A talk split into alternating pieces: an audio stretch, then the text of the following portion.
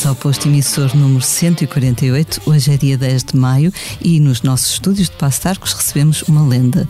Nascido em Lisboa a meio do século XX, ou seja, em junho de 1950. 50. Cresceu com o piano à beira do berço e nunca mais lhe largou a mão.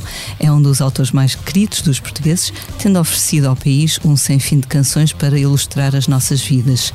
Vida é também o título do novo disco de Jorge Palma, que hoje recebemos no posto emissor. Bem-vindo, Jorge. Obrigado, Lia.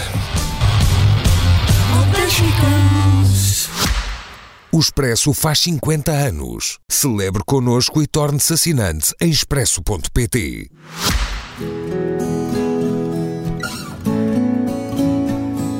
Vida, causa de todas as causas, princípio de todo princípio, final de todos os finais, nasce em mim.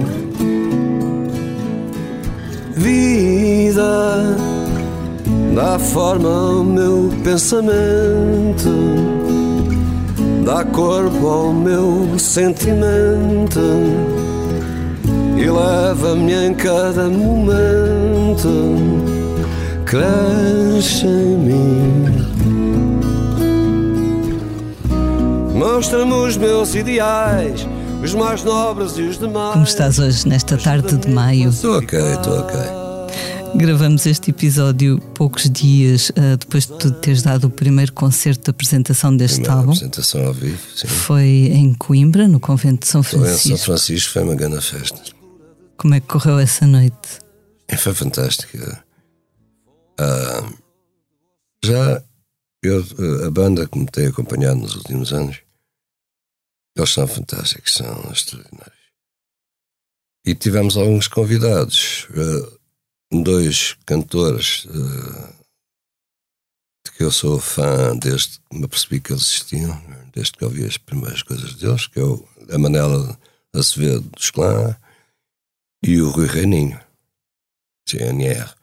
É uma dupla. hum, é muito bom. E mais outros convidados, não, não deu para para levar todos os que entram no disco, mas o Flac, o, o Tomás Pimentel, o meu filho Francisco, que está tá a entrar nestas leads também. E e é isso, o Gabriel Gomes, que toca frequentemente connosco também. Foi um acolhimento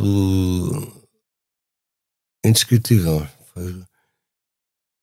E atenção, porque a começar um concerto, a primeira parte de um concerto ser a apresentação de um disco que acabou de sair, é um, representa um certo risco. Mas o que acontece são 10 canções que, que estão incluídas, que fazem o disco. E o público, aquilo estava escutadíssimo, estava uma sala muito boa, um público muito atento, e sobretudo nas primeiras 10 canções, que são as do disco, muito atento. Ah, depois, a segunda parte do concerto, fu- fui visitar canções que já estão na- no ouvido da- das pessoas. Ah, eu acho que, que as pessoas. Foi, foi um certo risco, porque estar 30 e tal, 40 minutos a ouvir qualquer coisa que ainda não se conhece é. Eu sei por experiência própria, como público, enquanto público. E senti uma espécie de alívio que o, público aplaudiu imenso e esteve extremamente atento às, às canções novas. Mas quando eu, quando eu disse que agora ia revisitar as canções, eu, não houve nenhuma manifestação eh, física assim perceptível, mas eu senti que o pessoal disse: Ah, ok, vamos ouvir. A Estrela do Mário, deixa-me rir. Entre as novas canções, sentiste que houve alguma que, que tenha recolhido mais, mais atenção ou entusiasmo? Não, eu estava extremamente concentrado no que estava a fazer. E sei que todas elas foram sebejamente aplaudidas. E de qualquer das maneiras, ali funcionou no Convento de São Francisco. Nós vamos mudar a estratégia, portanto, nas N apresentações que a gente vai fazer aí pelo país, o continente. Ah, decidimos que vamos apresentar apresentamos três do disco, depois uh, algumas mais conhecidas e depois diluímos a coisa e, e vamos lá ver. Acho que vai resultar. Todos esses convidados que estiveram contigo em palco estão também no disco, mas o disco tem ainda mais gente. Tem, é, tem, é, é uma lista bem impressionante. Guarda, tem o Júlio Pereira, tem o Roquial, tem o Zé Salgueiro. Uh, tenho sempre o receio de não me esquecer de alguém. Mas uh, tem, é, é, não, é, não é viável levar toda a gente para palco. Claro. Por questões orçamentais, né? e parece o secretário de Estado. E por, uh, por razões logísticas uh, também. Nós, no fundo, uh, na última música com que eu fechei o, o, o, concerto, que é A Gente Vai Continuar, essa canção, essa canção já tem muita história. E éramos 11 em palco, 11 músicos. Se tivesse ido os outros, ia para os 16 não dá. Não dá.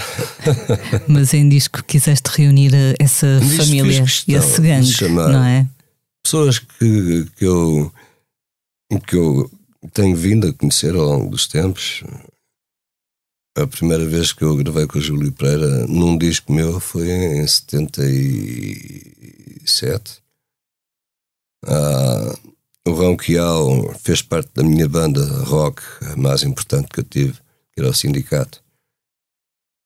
Uh, e também é extremamente importante nesse, nesse segundo álbum. Uh, na altura ele tocava saxofone. O Zé Salgueiro é um grande percussionista, um grande baterista, percussionista e um grande músico. E é um grande gozo em, em, em termos de emotivos e um pequeno pormenor é que eles tocam muito também. Junta-se o útil ao agradável, não é? É. Tens também, tens, por exemplo, o Ronquial, como disseste, que fez parte dessa banda bem, bem antiga, o sindicato, mas tens também uh, alguns músicos mais jovens. Ah, estava a esquecer do Tomás Marques, que tem 20, 20 anos à volta disso. Ok, tens o Filipe Melo também nos arranjos. bom, mas esse, esse já, tem, já temos de trabalhar, porque ele, ele fez, quando a gente fez as 70 voltas ao sol, foi um concerto no, no é um disco gravado ao vivo no Castelo de São Jorge na, em 2020, portanto, quando eu fiz 70 anos. E o Felipe Melf, e juntamente ele e o Felipe Raposo fizeram as orquestrações, porque a gente, esse espetáculo foi com uma orquestra de câmara. Uh, músicos, 14 músicos escolhidos e dirigidos pelo maestro Césario Costa, que já é um grande amigo também. O que acontece é que entrou a pandemia e na primeira oportunidade que eu tive de ver um concerto foi no Maria Matos, foi o Salvador Sobral. Foi o Salvador Sobral e uma semana ou duas depois foi o Sérgio Godinho. O Salvador Sobral fez um, um concerto baseado que se chama uh, Alma, Alma Mia. Alma Nostra. Alma Nostra, sim. sim. com um pianista cubano, grandes músicos. E ele, para o final, chamou. As últimas músicas, chamou um, um miúdo chamado, chamado Tomás Marcos para tocar saxofone alto com eles. Com eles. Eu fiquei, ei lá, depois pedi ao Salvador Sobral o número de telefone dele e convidei e ele, na boa, foi. É, é isso, é o cruzamento de gerações. É bonito, não é? Reunir assim as gerações, era o que eu estava a pensar. As gerações diferentes, todas num, no mesmo disco.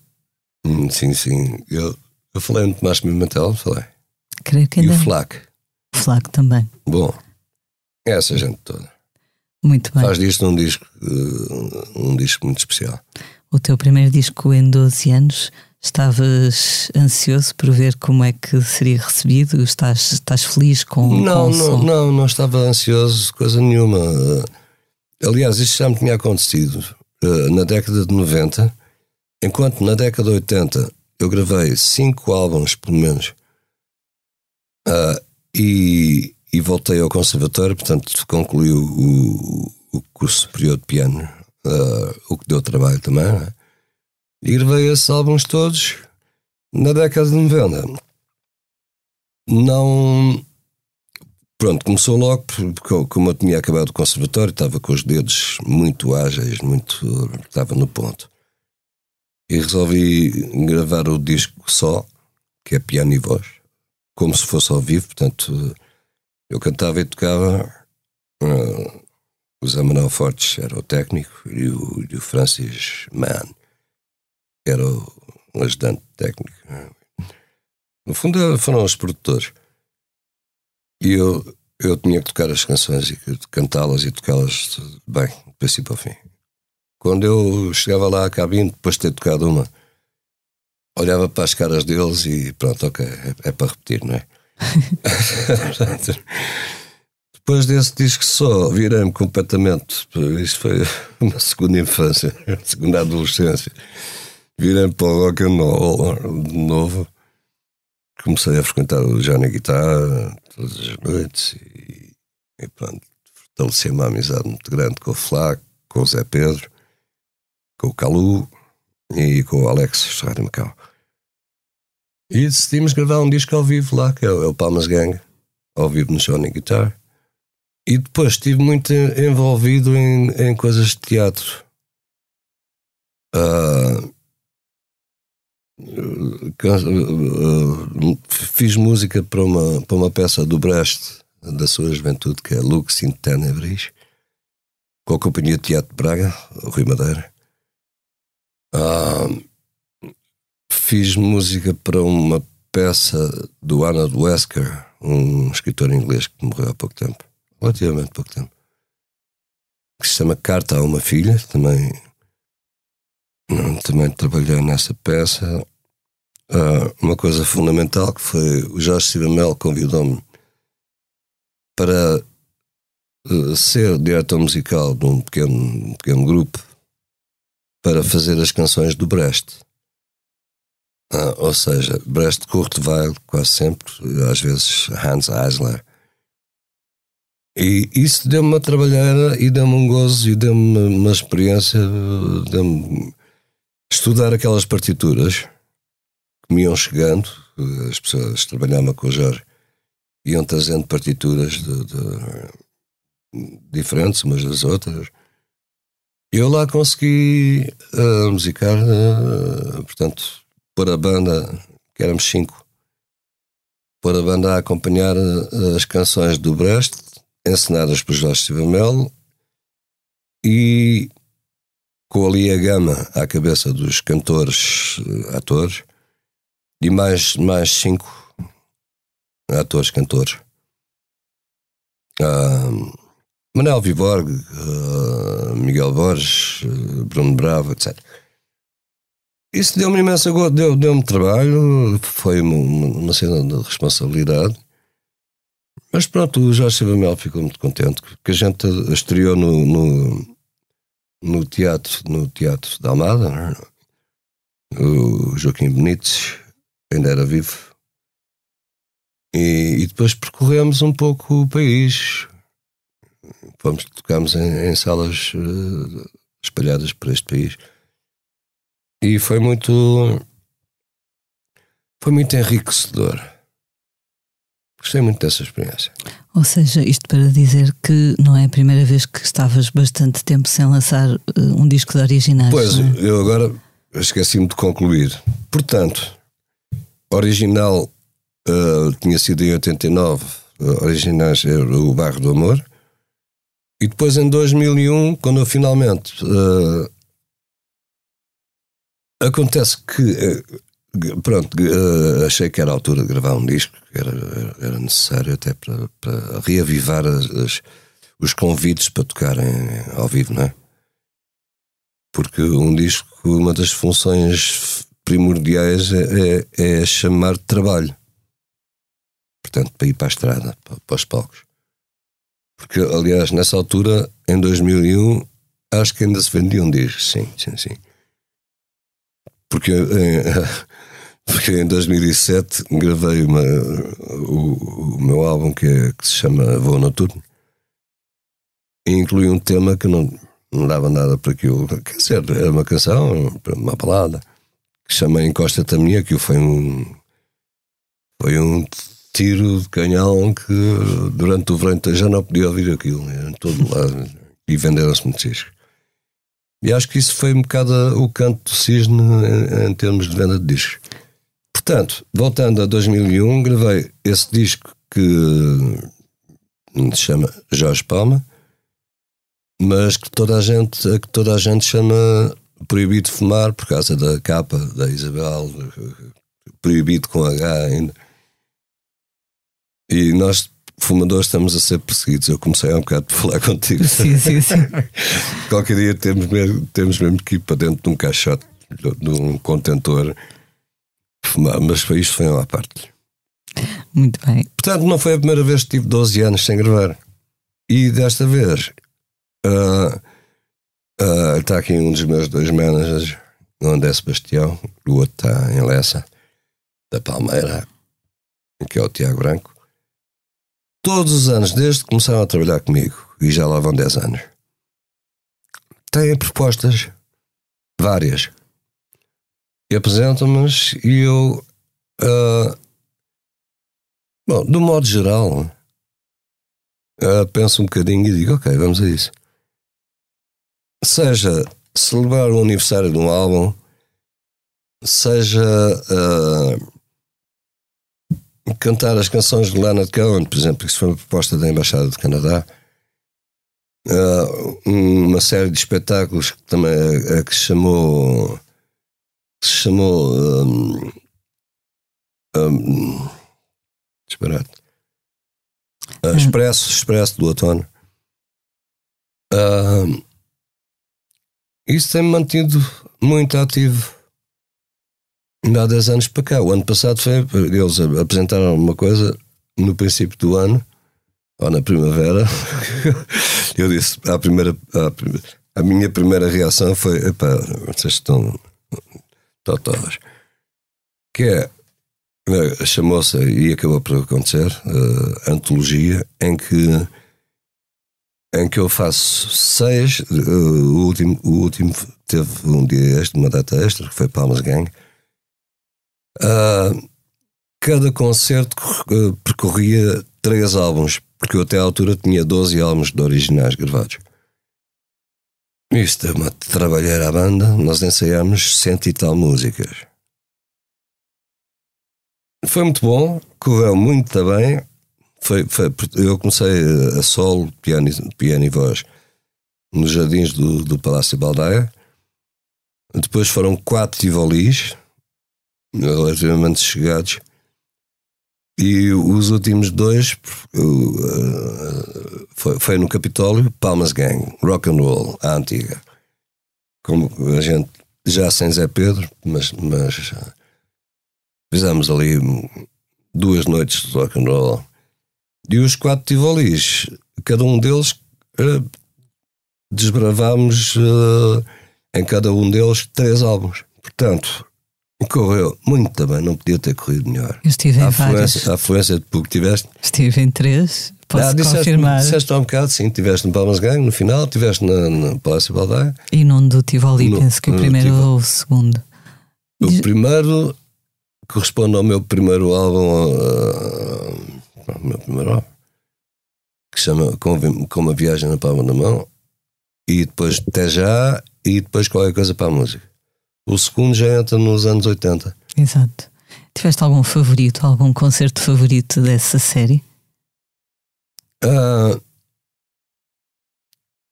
eu, eu, sinceramente não, não, não costumo eleger. Em qualquer deles houve muita emoção, houve, houve rigor. Uh, Sim, revisitar. Eu, eu próprio, que tinha escrito as canções, vi-me obrigado a. Espera aí, vamos tocar esta, mas eu, nunca mais toquei isto desde que nasceu. E aí, pá, como é que se toca isto? Qual é a harmonia? e a letra, não sei o quê. Eu ia Foi... perguntar isso, tinha, tinha, tinhas tido alguma surpresa quando estavas a estudar as tuas próprias Tive canções? Tive estudar as minhas próprias canções. E às tantas uh, havia uma ou outra em que eu dizia, pá, isto está muito a giro. Fui eu. Tem jeito. Epá, já tinha jeitinho na altura e tal. O concerto do, do Palmas Gang, eu vi o primeiro, foi um concerto cheio de energia, em que eu me senti muito, muito mais velha do que vocês, que estavam ali cheios de janica em palco. Um, foi também bonita a forma como incorporaram a, a guitarra do Zé Pedro. A guitarra do Zé Pedro foi, foi gravada, assim, uhum. assim estava gravado, não é?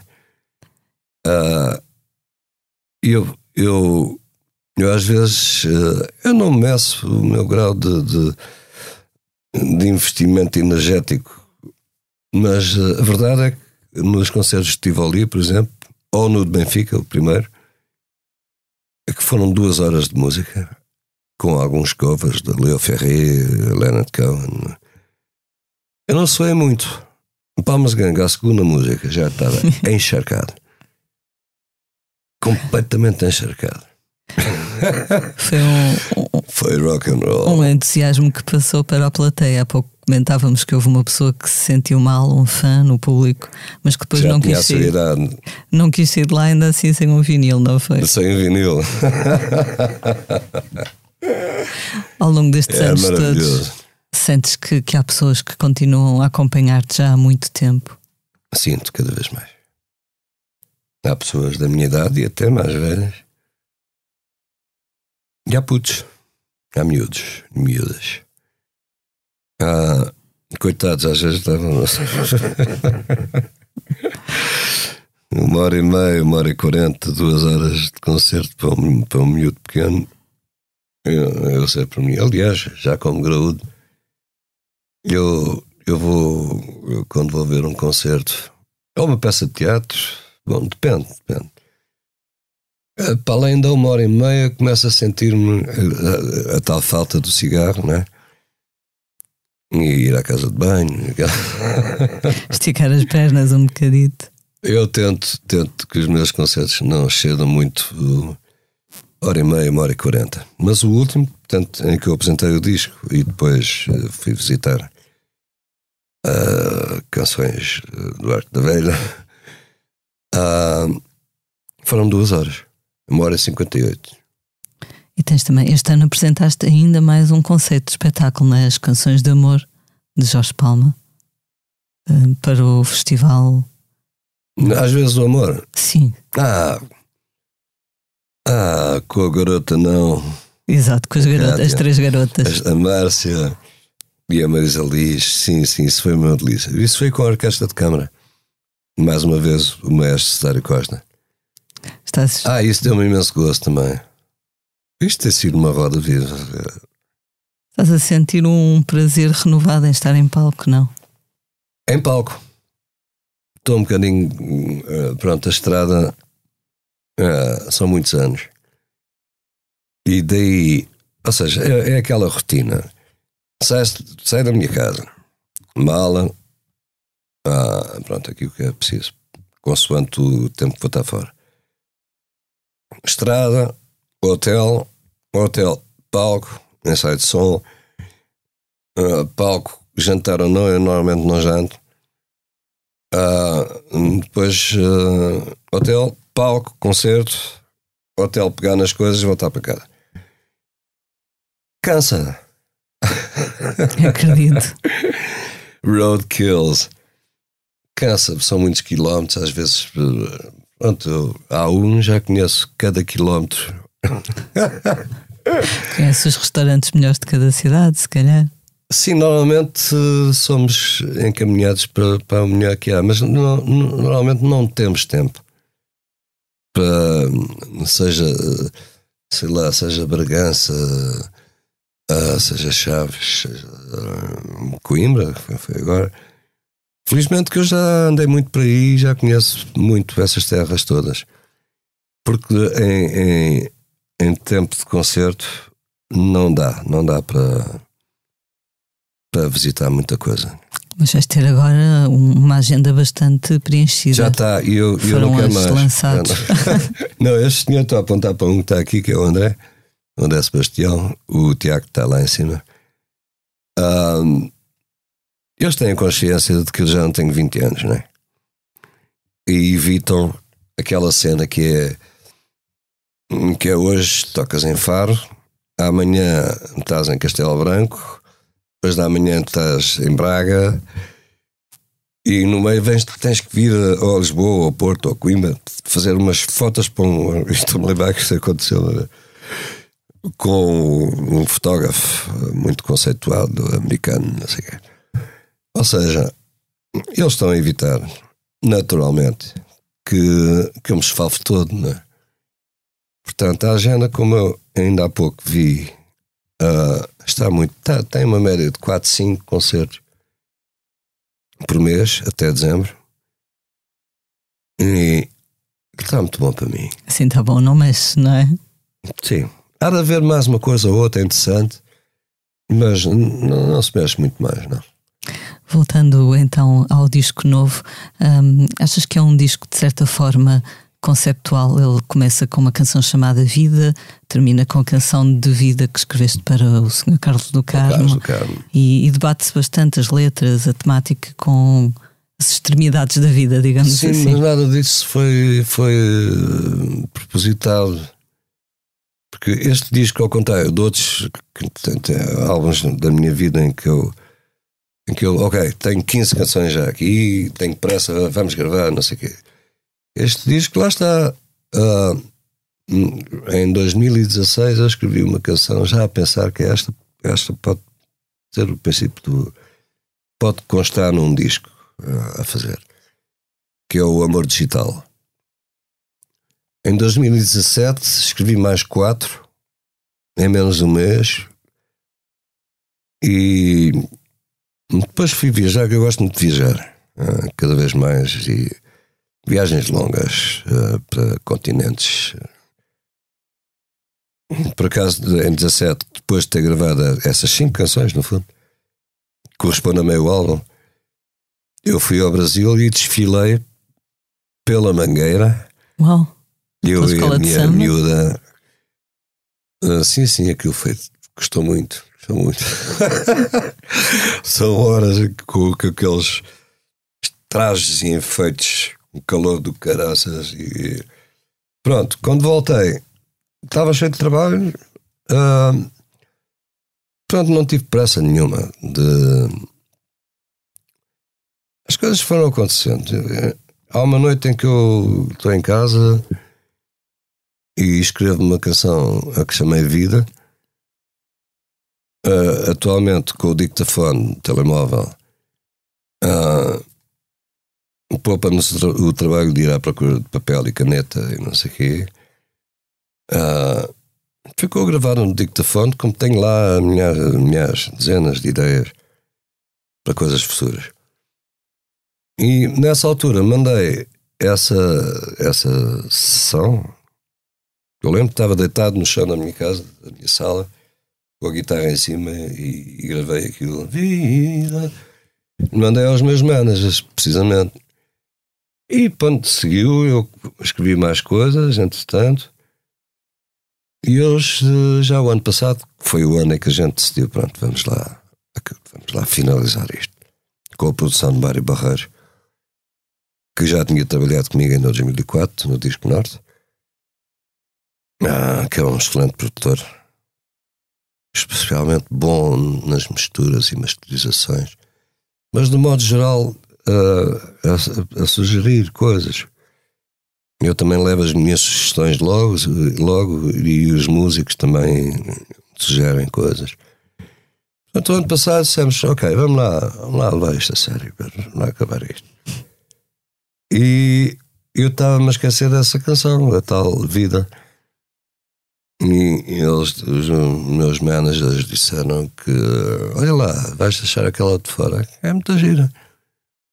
Eu só tinha escrito a primeira parte, portanto, os versos uma copla uh, ali de um refrão. Disse, ok. Ouvi aquilo outra vez, sim senhor, vamos, vamos a isto. Completei a canção. Foi, foi rápido. E pronto, e de repente temos um disco. Uh, eu fartei-me de pensar em nomes para o disco, não, não surgia nada de jeito.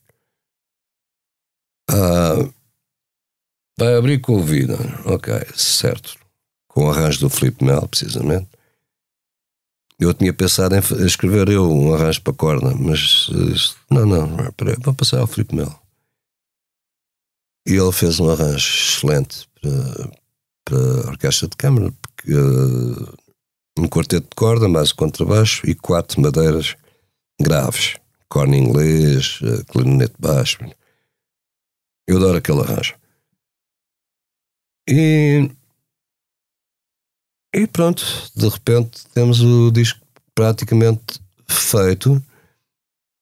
Havia uma certa unanimidade na proposta de que eu uh, tivesse uma faixa só piano e voz, porque pelos vistos as pessoas gostam, e não é por acaso que o disco só, que é piano e voz, é um clássico, tornou-se um. é capaz de ser o meu disco mais, mais vendido, mais. Uh, não, que as pessoas conhecem melhor e preferem. Eu pensei, eu escrevi aquela coisa para o caso do Carmo que se chama Canção de Vida. Ele gravou, felizmente conseguiu gravar ainda, mas com, com arranjo fadístico. Uh, com, com a colaboração dos seus guitarristas, José Manuel Neto, etc. Uh, eu disse, pá, eu vou a canção, o Carlos já não está cá para andar aí nos palcos a, a cantá-la. Eu vou fazer uma versão que foi a versão, no fundo, que eu apresentei ao Carlos do Carmo, que é, não é fado. Aliás, quando o Carlos do Carmo tinha pedido para, para escrever uma canção, ele disse-me: escreve uma canção um fado não, porque não percebes nada de fado. Eu disse, ok. Pronto, demorei 20 anos a escrever a canção. E, e no fundo, como eu toco e, e gravei agora, é, é, uma balada, não é um fado. Mas gosto muito, gosto muito do, do resultado final, da letra e da, harmonia normal. É uma canção muito bonita. É. Quando, quando a entregaste finalmente, passados esses 20 anos, qual é que foi a reação? Não, eu fiz questão de. Eu gravei, acho que no estúdio do Rui Veloso, um, portanto, piano e voz, mais ou menos como eu toquei agora neste disco. Uh, letra, partitura, e fui à casa dele, ali para os Estados Unidos da América. Uh, ele gostou muito. Eu, eu, cheguei lá, tipo, caso do Carmo, antes das três da tarde, dizia que não, não existe. E eu, eu tenho. Eu concordo absolutamente com isso. Um, pai, às quatro da tarde, bebi um chá lá com o Judite. E, e ele liga-me nesse próprio dia a dizer: pá, isto não é, não é uma letra, isto é um poema. E, e pronto, ele gostou muito. Eu fiquei todo, todo contente. todo feliz, claro. Uh, sei que comparando se calhar com, com outros companheiros de, da tua geração, uh, a mensagem política nas tuas letras é feita de forma mais subtil, mas neste disco referes, por exemplo, a crise migratória, Sim, a emergência climática, uh, foram temas que tu achaste por bem identificar. Sim, eu à partida não, não, não pretendo enviar nenhuma mensagem Uh, no fundo, eu acabo por, por ser um, um cronista. Uh, eu, eu canto aquilo que sinto e penso e não estou. À partida, quando começo a escrever uma canção, não não não estou a pensar em mandar esta mensagem, seja política ou social ou, ou socioeconómica. é o caso do Plantas na Lua. Ah, o Plantas na Lua aparece porque eu tinha visto, assim, a rodapé, aquelas, aquelas notícias que passam em baixo. tinha, tinha visto assim, cientistas, eu nunca mais voltei a ver isso. Cientistas experimentam uh, plantar microplantas em terra lunar, uma coisa assim. Plantas na Lua, isto é porra. e, e escrevi o Fran, vamos cultivar plantas na Lua. E pensei logo nas vozes da Manela Azevedo e do Rui Reininho para alinhar naquela brincadeira. Depois faltavam os versos provavelmente ditos. Pronto, eu, eu escrevo uma cena. Uh, como é que se diz assim? Uh, apocalíptica. Só tem que se pirar porque já não. Esta terra já deu. O que não anda muito longe da verdade. Mas pronto, fiz uma caricatura. Vale? Por enquanto ainda é uma caricatura.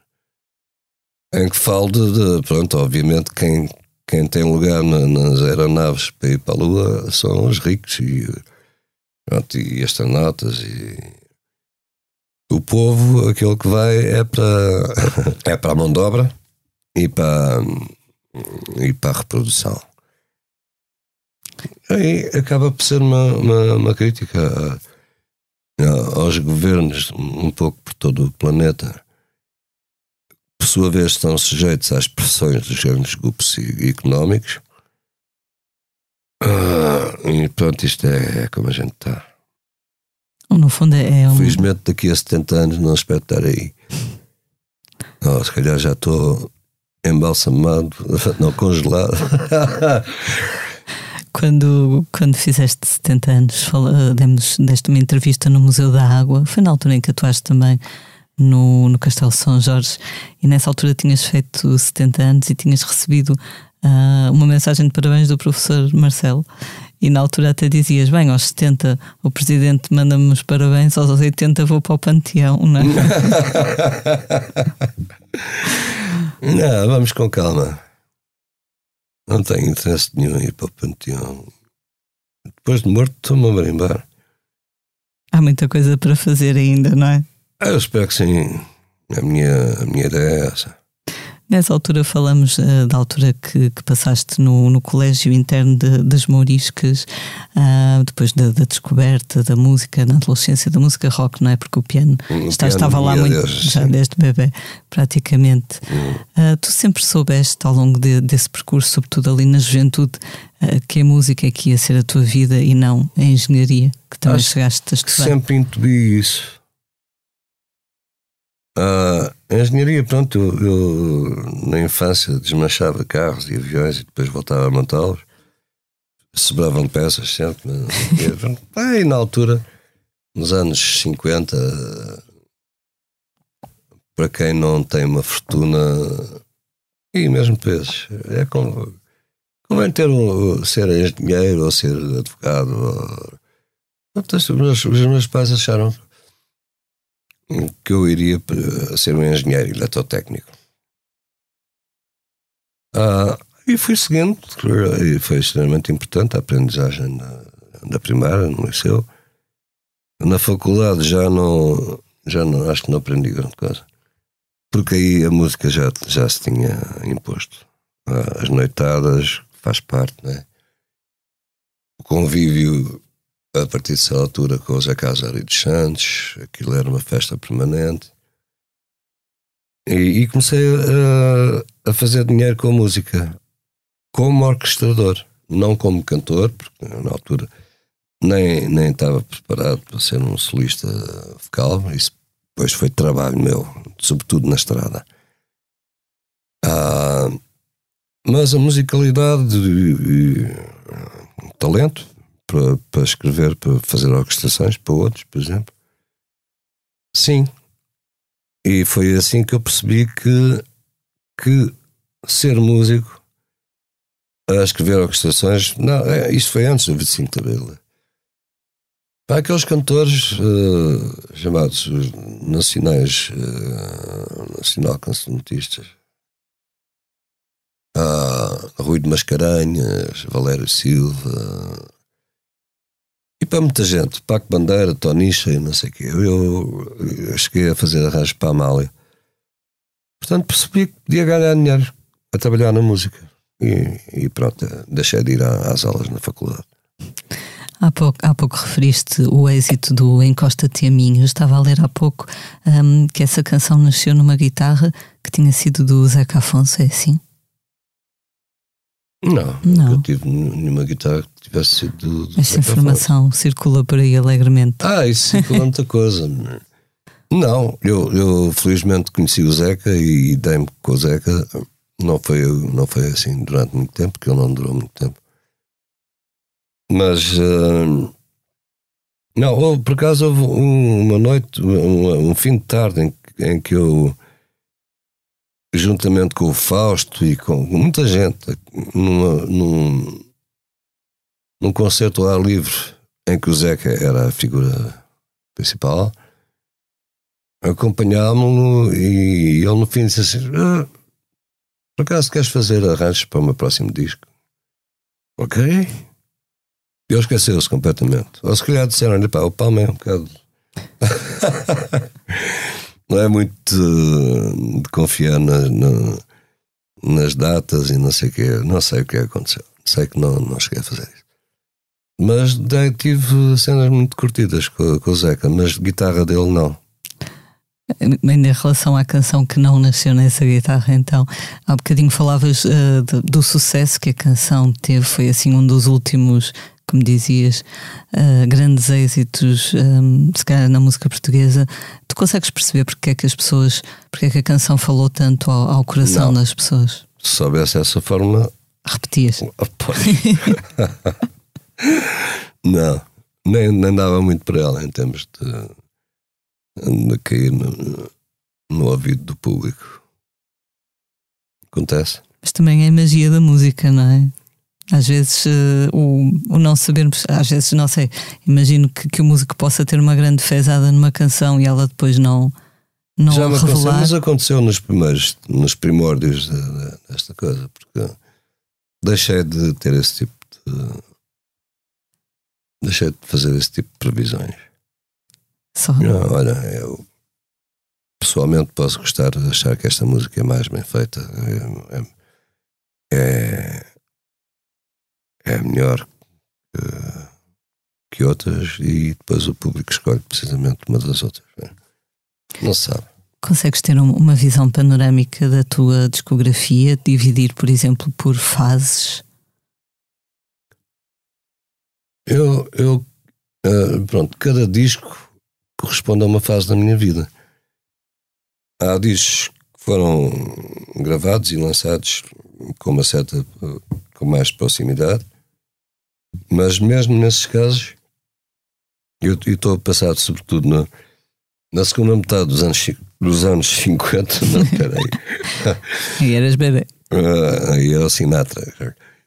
Não, no, uh, dos anos 70 uh, faço três álbuns em cinco anos.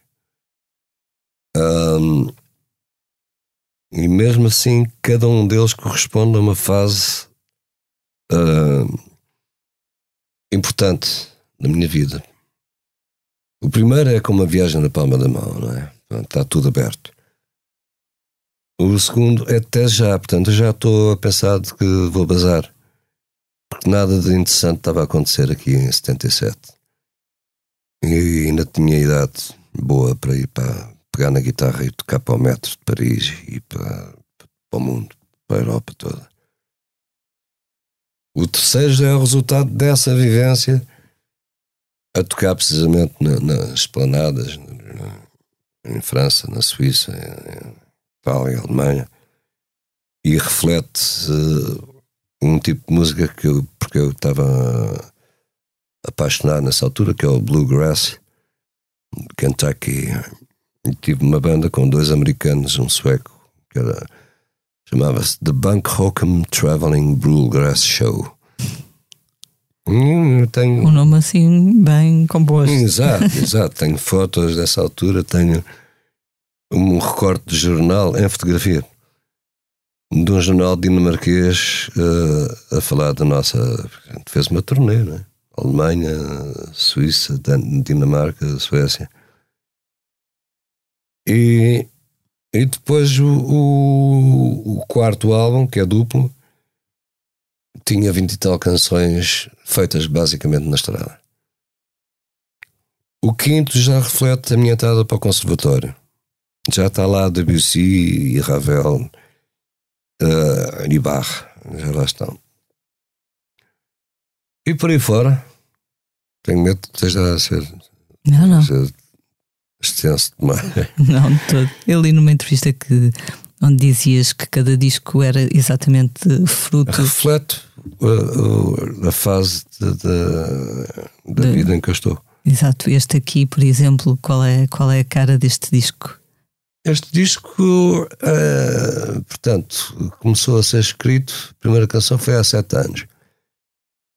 A última, uh, uma das últimas, pelo menos, é o Três Palmas na Mão, que eu uh, escrevi a pensar nos três palminhas, sou eu e os meus dois filhos, que ambos têm imenso talento e jeito para a música. O mais velho toca comigo há mais de 20 anos. O mais novo está-se a aproximar e já toca também na rua, andou aí pela Europa de vez em quando, faz essas coisas. E portanto escrevi essa é uma canção muito simples, é uma canção de ternura, né? Três palmas de mão, ninguém nos vai separar, basicamente. É Eles alinharam bem na ideia. Ah, sim, sim, sim. Ficou bem bonito. A malta, a malta dá-se Este disco tens, tens letras muito bonitas as expressões, um, por exemplo, na, no primeiro single, diz aquela do justificar os anjos, creio eu. Classificar. Classificar, peço desculpa. Uh, não anotei. Ajuda-me a classificar. Classificar, exatamente. Depois na, no Estroina diz: já que a vida é para ser vivida ao vivo e a cores, brindemos aos prazeres sem falsos sem pudores. Falsos pudores. Também é uma tirada bonita. uma espécie de um mote também, não é? Um lema. É, acho que são, são das canções que coabitam bem e são canções felizes.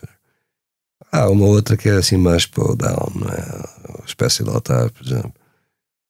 Em que falas. Ah, um, portanto, vejo o princípio e o fim abraçados numa espécie de altar, espécie não de é? Altar, é? Não é uma canção muito alegre, muito otimista. Por outro lado, tem outras que, olha, o Estroina, precisamente.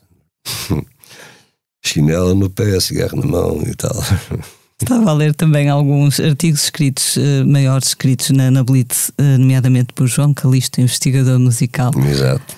Uh, que escreveu um, um, artigo bastante longo e pormenorizado sobre o teu percurso. Penso que de título Os Primeiros 50 Anos de um Sonhador. Um, ah, eu não estou a, reconhecer esse artigo. Eu depois posso enviar. Okay. E escreve ele que Jorge Palma soube catalisar melhor do que ninguém a torturada alma nacional. Isto é uma a responsabilidade. Alma nacional, é lá. Filósofo. O João Carlos Calista é uma, uma pessoa fundamental que, que está extremamente bem informada, tem, tem à sua disposição os arquivos da, RTP e, e presumo que da Antena 1 também.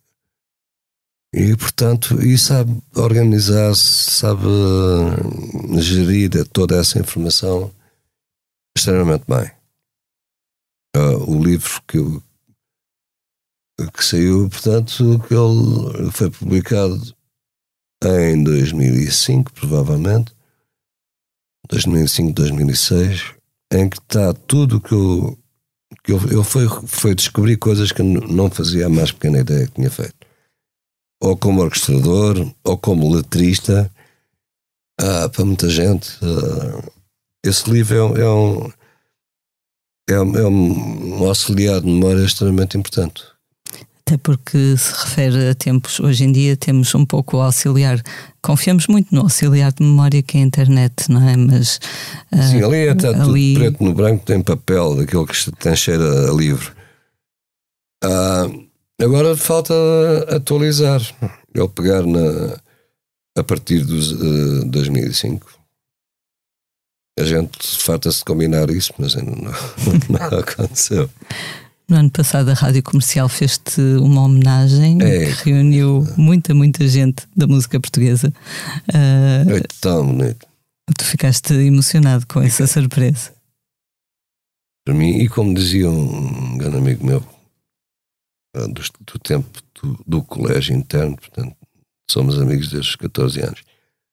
Ele dizia: pá, isso é mais importante ah, do que qualquer ah, homenagem, do que qualquer prémio ou condecoração, não sei o quê. E é. Ver desde os meus filhos até pessoal que eu não, não, não conhecia. São 30 e tal ah, intervenientes nesse vídeo. Está muito bonito. Realizado pelo André Tentugal, que agora realizou o André também, Tentuga, que é, é o maior. Realizou também o, o vídeo, O vídeo do Vida. do Vida, que é controverso. Conheço pessoas que gostam imenso, conheço pessoas que não gostam nada. E isso é bom. Por envolver uma pessoa grávida ou. Não, não, as razões serão diversas, não é? Ok. Mas eh, eu, eu francamente gosto, gosto porque eh, é, não é? Não sou eu eh, debaixo do sol a cantar uma cantiguinha. Aquilo é uma é uma ilustração um bocado dura da existência. Achas que é, é bom sinal que não seja consensual a reação? Acho que sim, acho que sim. Da última vez. Isso que o importante é que falem de nós, nem que seja para dizer bem. Exato. Da última vez que falamos, ah, disseste que às vezes estavas por ti a falar ao telefone com o Sérgio Godinho às duas ou às três da manhã. Tem acontecido. Ainda acontece. Ou com o Sérgio Godinho, ou com o Reninho. ou- Há pessoas a que eu não liguei a Manela, a, a Manela Azevedo às, às quatro da manhã. E, aliás, eu agora estou, não, não tenho feito isso. Porque, de facto, é um bocado. Bem, mas se, se as pessoas estão a dormir têm o telefone em, em modo de voo, não incomoda nada. O Rui Veloso, sei lá, pode, pode estar acordado e apetecer-lhe falar. É bom, não é? Ter amizades É. assim, É muito bom. como diria o próprio do, do Sérgio Godinho, não é? É tão bom ter uma amizade. É tão bom. Só mesmo para, para terminar esta primeira parte da entrevista, estava a ler também numa Primeira entrevista. parte. Depois eh, o resto passa num ápice. o resto são só as pequenas rubricas. Ah, Ok.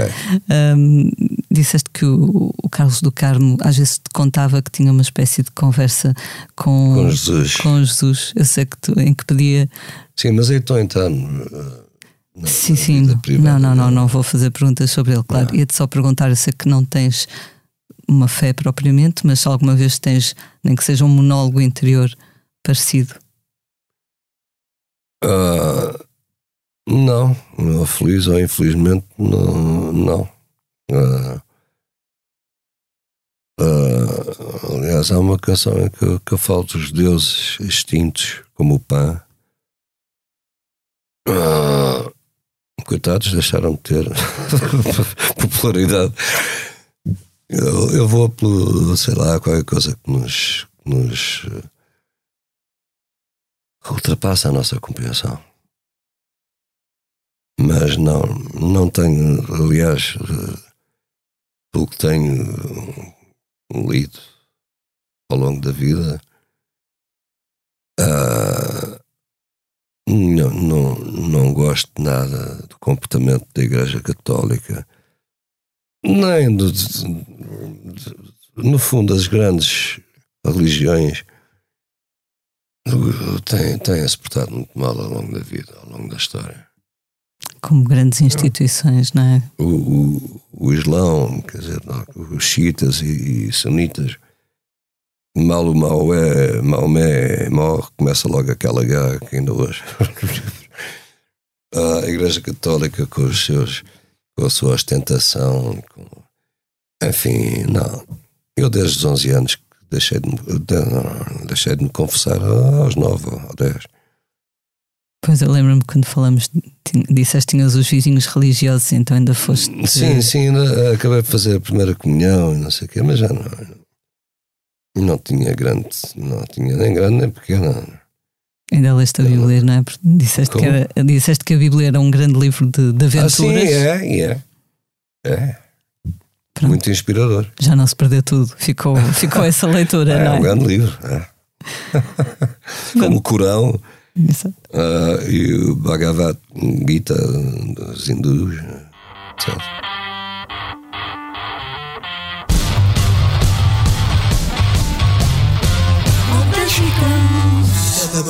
Que o Gregory Peck Não vou bancar o santinho Minha garota é meio oeste. Eu sou o Chique Valentino. Mas de repente o filme pifou. E a turma toda logo vaiou. Acenderam as luzes. Cruzes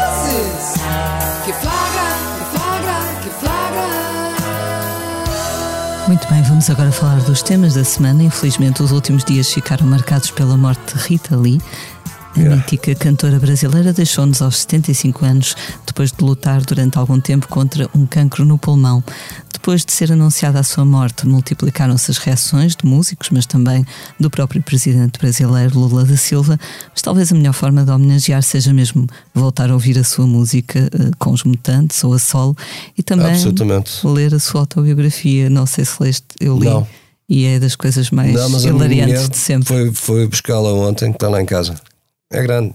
É, e ela, sabes que ela deixou escrita a segunda parte, que vai sair agora dentro do. Não, não sabia em breve, em que ela já fala sobre a doença e. Hum, hum. Mas a, a, primeira parte eu li e recomendo muito.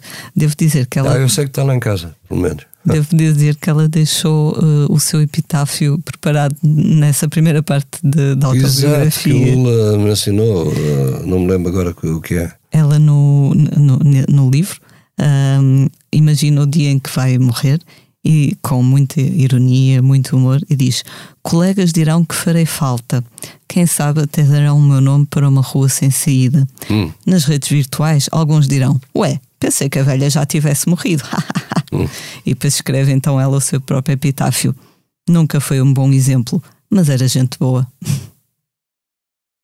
Pois só, só essa frase é que é que eu ouvi. Uh, o, tudo o resto disseste agora não, não, não sabia. São palavras engraçadas, não é? São, Inspiradas. São. Era, era daquelas. daquelas pessoas. Uh, é que apetece dar um abraço, não é? Outro dos temas da semana é a passagem de Portugal à final da Eurovisão. Mimiquete, com a canção Ai Coração, vai representar Portugal na grande final de Liverpool no próximo sábado, depois de uma performance bastante energética. Uh, é a terceira final consecutiva para Portugal, depois das participações de Maro e dos Black Mamba. Jorge, tu também hum, passaste sou pelo. grande fã dos Black Mamba. É. Ele, ele, também participou no, no vídeo da, da homenagem sim, à sim, rádio sim, comercial, não é? Eu ainda há pouco tempo estivemos juntos num concerto. Foi meu convidado num concerto, sim. Tu também passaste pelo é Festival da Canção em 75, certo? Ah, sim, o primeiro Festival da Canção a seguir ao 25 de Abril, que foi uma rebaldaria. Era novos jornalistas que contaram as vezes que nas não sei quantas canções se mencionava a palavra povo e luta e de repente foi, foi assim tudo mal vestido, uh, quase toda a gente. Eu e o Fernando Girão, por exemplo, uh, fomos considerados os mais mal vestidos de todos os festivais. E, e, foi uma grande festa, foi uma grande rebota. bem diferente do que deve ser hoje, não é? Deve ser uma coisa bem mais controlada e profissional Sim, no sentido. Uh, no ano a seguir ao Salvador Sobral, eu escrevi uma canção que passei ao Rui David para ele cantar. Fiz o arranjo e gravei com três saxos. E, uh, e pronto, a partir daí, portanto, como, como escrevi essa canção, estive lá. Estamos a falar de 2018 Talvez. Depois tenho, tenho desinteressado. Gosto muito do, do Black Mamba, acho muito da tanca. Uh, mas não tenho acompanhado assim com muita devoção. Para terminar esta parte dos temas da semana, esta semana ficou também marcada pelo final do processo em tribunal do inglês Ed Sheeran, que foi acusado de plagiar uma canção de Marvin Gaye. Isto foi mesmo a tribunal, ele chegou a usar a sua guitarra para tocar as duas canções em tribunal e provar que não eram uma cópia uma da outra. Não, não estou a par disso, sim, continua. No final disse que estava feliz uh, por ter sido absolvido, porque foi absolvido, mas muito frustrado por uma queixa daquelas que ele considera sem fundamento ter sequer chegado a tribunal. E é só perguntar-te se tu achas que hoje em dia já é difícil fazer algum, alguma canção que não soa vagamente a outra. Eu há muito tempo que eu deixei de me preocupar com isso há muito tempo. E às vezes eu sei, peraí, eu estou a plagiar aquele compasso de não sei quê, do Paul Simon. Ou... E então? Quer dizer,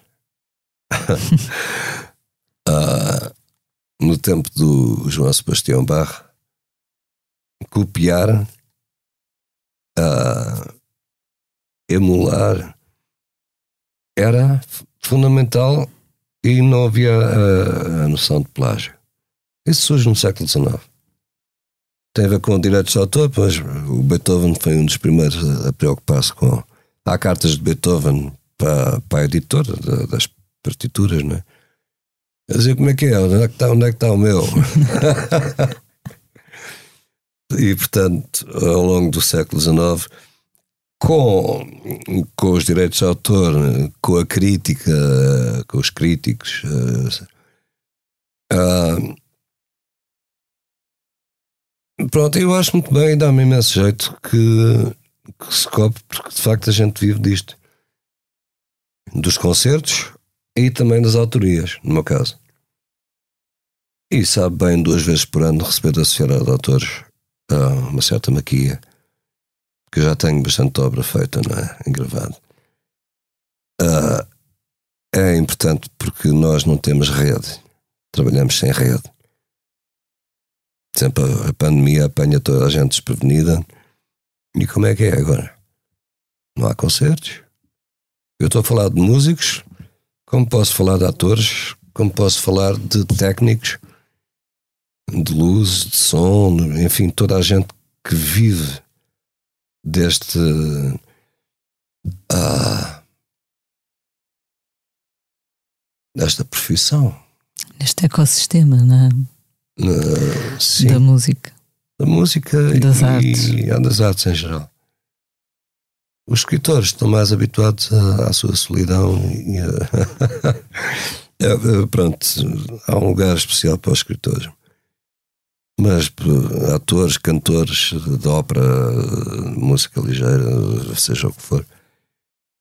Os pintores também ficam numa classe que imediatamente não sofrem tanto, digo eu. Os efeitos de uma pandemia que de facto nos deixou sem base de sustento. Ah, eu não posso queixar, porque nem psicologicamente não me bateu muito não, economicamente, claro que deixei de ter concertos, mas como ah, ao contrário do que tem sido costume ao longo da minha vida, tenho tido cuidado com pequena ajuda dos meus amigos de, de pôr algum lado. E mesmo durante a pandemia fui fazendo coisas de streaming de minha casa, foram acontecendo coisas mal pagas ou nem pagas, mas, mas pronto, Lembro-me que até houve um concerto a convite da Embaixada do Canadá. Canadá, por causa de termos feito hum.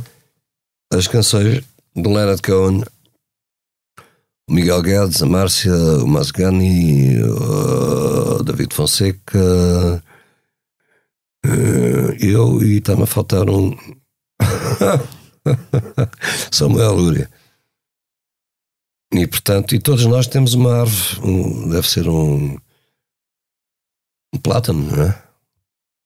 com o nosso nome plantado em, em Montreal. Ah, que bonito. É. Quando a Embaixada Canadiana decidi convidar-nos para ir lá fazer um concerto, vamos visitar as nossas árvores. Que ideia tão bonita.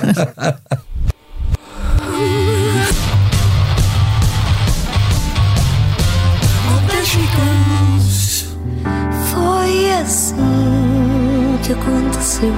Eu viajei naquele olhar de tão certo que era meu, tão certo que queria ficar. E o meu corpo amanheceu, lembrou-se que queria amar. Foi assim que aconteceu, assim que aconteceu, assim que aconteceu. Foi assim. Vamos agora falar do que andamos a fazer na redação. O meu colega Mário Vieira entrevistou a Marisa Liz. Começamos por conhecê-la como vocalista dos Amor Eletro. Agora acaba de lançar um disco a solo, Girassóis e Tempestades. Ela diz Eu sei o nome, mas ainda não conheço o disco, ainda não ouvi. Ela diz que quando, quando a banda acabou ou parou, que ela tinha duas opções, ou fazer um disco a solo ou fazer bolos. E como bolos ainda não tem muito conhecimento, veio o disco a solo. Ela, curiosamente, tem canções escritas pela Joana Espadinha, também pelo Tatanka dos Black Mamba. E canta também, já aqui muitos paralelismos, um tema com a sua filha, Beatriz. Eh, Sabes que eh, a Marisa esteve aqui no, no posto emissor aí há uns meses A Marisa Liz. Sim. E, e falamos, eh, porque foi na altura em que estavas a dar os concertos da, da antologia e ela falou apaixonadamente sobre ti, disse que tinha Não sei que um, ela gosta. disse que tinha um disco teu eh, autografado que guardava com, com muita devoção e que nós tínhamos muita sorte em ter-te, portanto. Uau! É, é, eu, eu adoro a Marisa Liz. É uma flor. Passamos das árvores, das árvores do Canadá para as flores, bem bonito. Vamos então falar só apenas de um As disco. flores que parecem frágeis, mas que às tantas não são. Exatamente.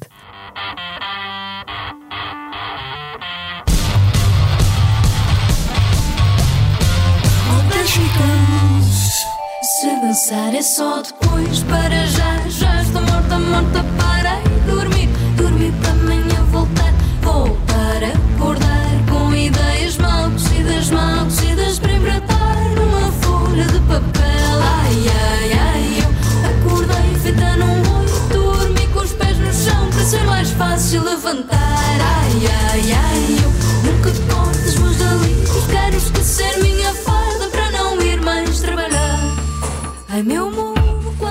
agora falar de um disco que acaba de chegar às lojas. Esta semana, em vez de um álbum, vamos falar de um EP, ou seja, um disco com menos canções. É, Chama-se Se Dançar é Só Depois. É o novo EP de Ana Lua Caiano, uma jovem. Qual, qual, qual é o título? Se Dançar é Só Depois. Ok. Ah, ok. Bonito. É.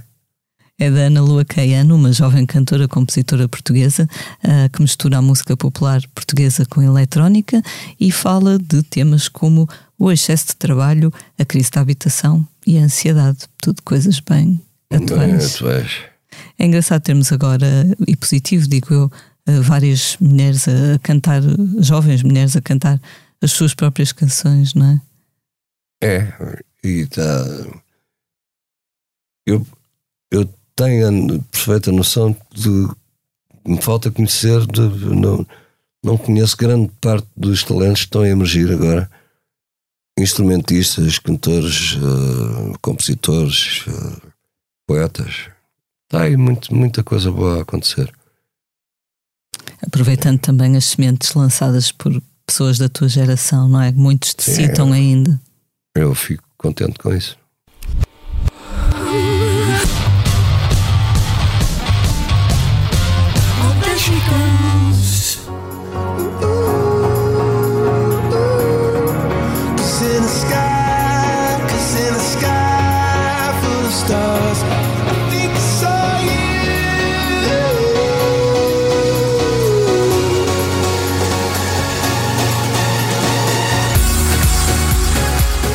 Vamos então terminar falando dos concertos da semana. O grande destaque dos próximos dias vai para os quatro espetáculos dos Coldplay no Estádio Cidade de Coimbra, nos dias 17, 18, 20 e 21 de maio.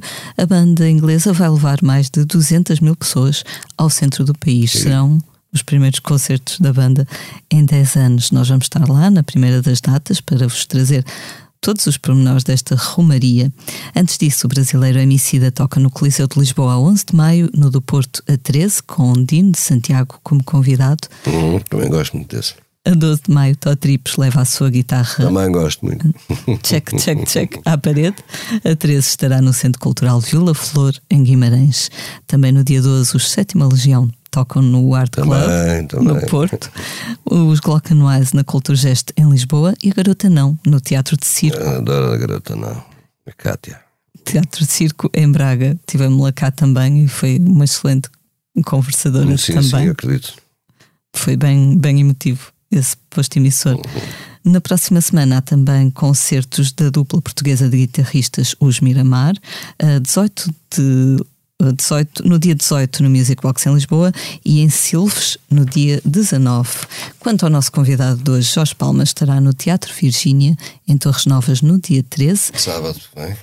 e vai passar os próximos meses a dar concertos criteriosamente escolhidos e combinados Exatamente. com a sua equipa de man management. Management e com os músicos e com toda a gente. Sim.